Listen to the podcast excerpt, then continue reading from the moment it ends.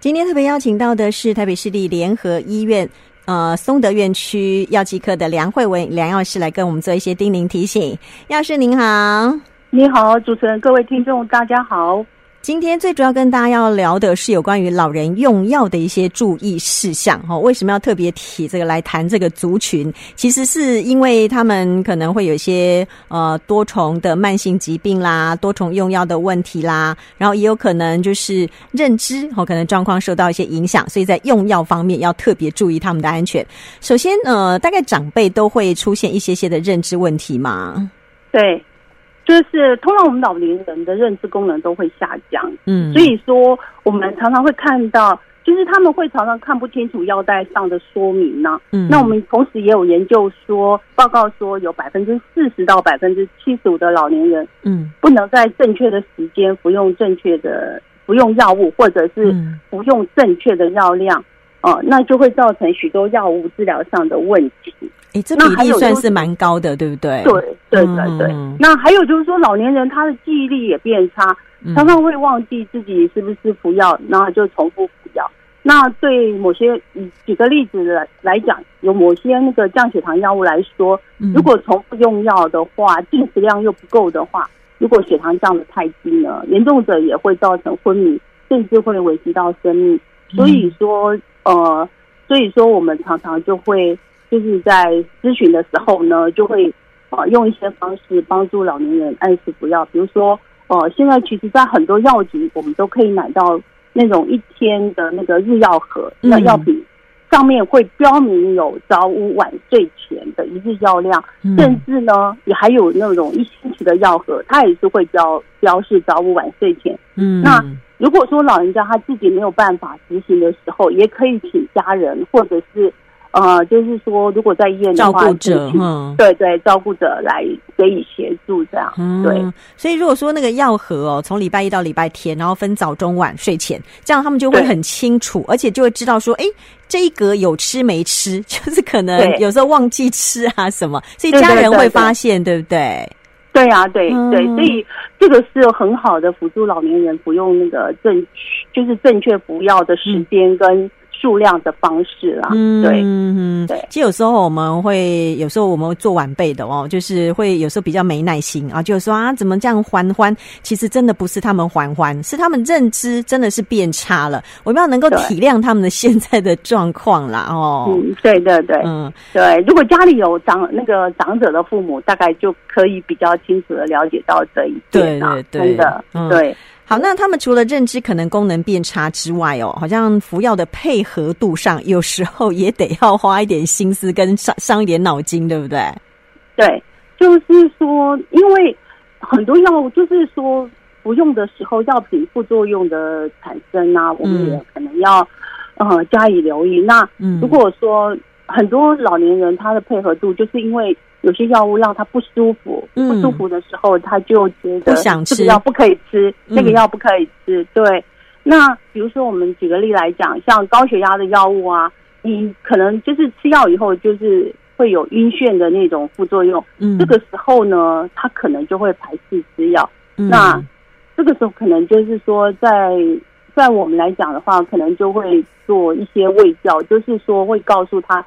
吃药的好处在哪里？然后这种这个副作用可能刚刚开始会，然后慢慢的它就会比较减缓，来那个说服老年人就是要按时吃药，同时也要告诉他说，如果你不按时吃药的话，嗯、呃，我们可能就是有些老年人可以解释说，啊，你以后如果说呃血压越来越高，嗯、那你也看到血压越来越高的一些例子，嗯、那是不是说我们现在就是预防，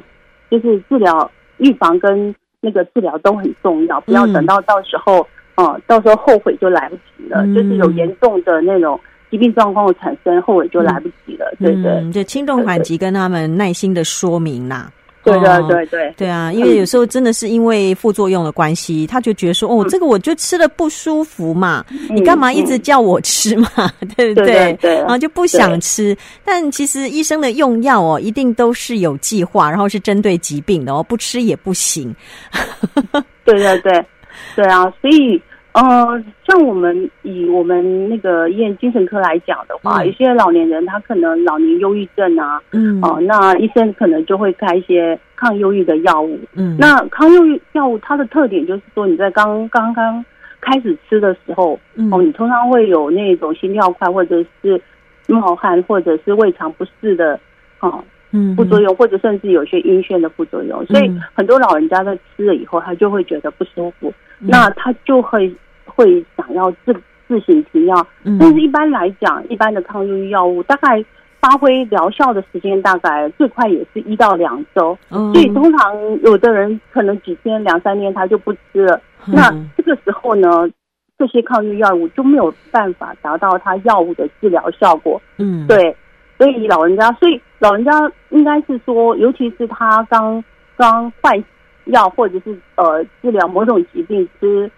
些哦，就是他以前没有吃过药物的时候，嗯、我们都要特别加以留意哦，避免因为他一些不舒服，然后就拒药不吃药。嗯，那这样子对于他这个药物哦，可能对他的治疗效果可能就。没有办法，是就没有达到预期嘛，对不对？对对对对。可是老人老年人哦，还是会有呃，还会有个问题，就是他因为可能有比较多的慢性病，然后不同的科别拿了药哦，可能都要吃。那有时候我们会很担心，说会不会有重复用药这样的状况？这个现在有没有什么办比较好的方式去解决它呢？通常我们可以分几点来讲，就是说你在看诊的时候呢，可以提醒医生，嗯，哦，那就是说你尤其是那种多种疾病看不同科的那个医师的时候，嗯，那你在看诊的时候，让医师了解你有这种用药状况，嗯，那医师他可能会开健保的云端药历，看到在其他医疗院所开的药物，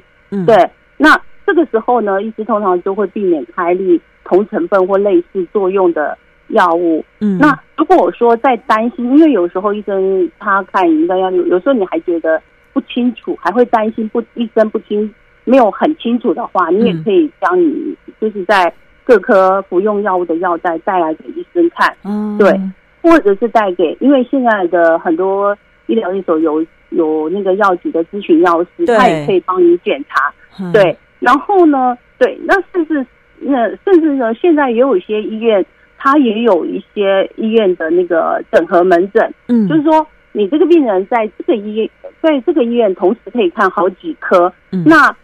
由于那个就是说他们各科的，就是在同一个医院各科医师开的处方药物，嗯，都是在同医院开的，同一个医院开的，通常都可以比较能够避免重复开立药物，还有避免。药物之间的交互作用，对哦，对，因为其实我觉得一定要解决长辈朋友这个问题，我觉得这个难免都会啦。哦人老了哦，这个身体呢，诶，用了这么久，就好像机器老了需要保养哦，需要维修一样哦。所以其实哦，人年纪大了之后也难免哦，这有一些这个诶病病痛痛之类的哦。那如果说又去重复的哦，也这个等于说又看了不同的科比啊，在不同的医院，因为现在大家都喜欢说，哎，我那个哪某个医院。某个科那个医师很好，然后我们就会特别去看他。那你因为你又呃横跨了不同的呃医疗院所之后拿到的药物，就比较担心万一有重复用药，就像刚刚药师讲，还有可能是那个呃整个交互作用哦，这个都是我们可能需要帮他们做一些呃把关，尤其是做晚辈的哦，可能都要多多留意一下，看一看长辈平常都吃什么药哦啊，可以的话去请教一下药师，我觉得能够呃让长辈吃药也真的是吃的比较安全，因为要。注意的事情真的很多，对对对对，嗯嗯，那药师还有什么要提醒我们？呃，就是说，呃，我常常碰到的就是老年人，他们常常会感叹说，以前都不需要吃药，嗯、那为什么随着年龄的增加，嗯、身体功能的退化，那我要看的疾病的科别越来越多，就会蛮沮丧的。嗯，那这个时候我通常都会告诉这些老人家，就是你要接受自己的身体状况。嗯，那医师评你要就是。给医师适当的评估以后，该服药的时候就要服药。嗯，那养成正确的服药观念，就是啊、呃，就是该呃这些服药观念，刚才我们有提到一些了啦。嗯、那减缓你老化的速度啊、呃，那不要因为害怕服药造成的副作用而不敢吃药。因为你不敢吃药的结果，可能就是说你身体功能的恶化，嗯，呃、就更差了。对对。这个时候再来吃药，你可能就会来不及了。所以，嗯、呃，对，所以不要就是要面对自己的身体状况，而而听医师的话，就是好好的吃药。这样子的话，嗯、应该你身体的恶化就是速度，就是身体退化的速度会比较减缓。嗯对，我觉得刚刚药师这个观念很好哦。我们不是等到疾病发生了之后再去治疗疾病，而是怎么样延缓我们的老化哦，避免疾病发生，对不对？哦，这个观念其实大家可能，我觉得现代人都要有这样的观念，因为诶，现在那个平均余命越来越长，我们都希望说我们老了之后也要活得很健康才行啊。对 对对，要开始有这样的观念哈。但真的如果生病了去看医生，还是要好好吃药哦，这一点还是非常的重要。你不吃药怎么会好呢？对不对？对对对，嗯对，嗯，那今天就非常谢谢梁慧文药师的提醒跟说明，谢谢药师。啊，谢谢，谢谢，嗯，拜拜，谢谢大家，拜拜。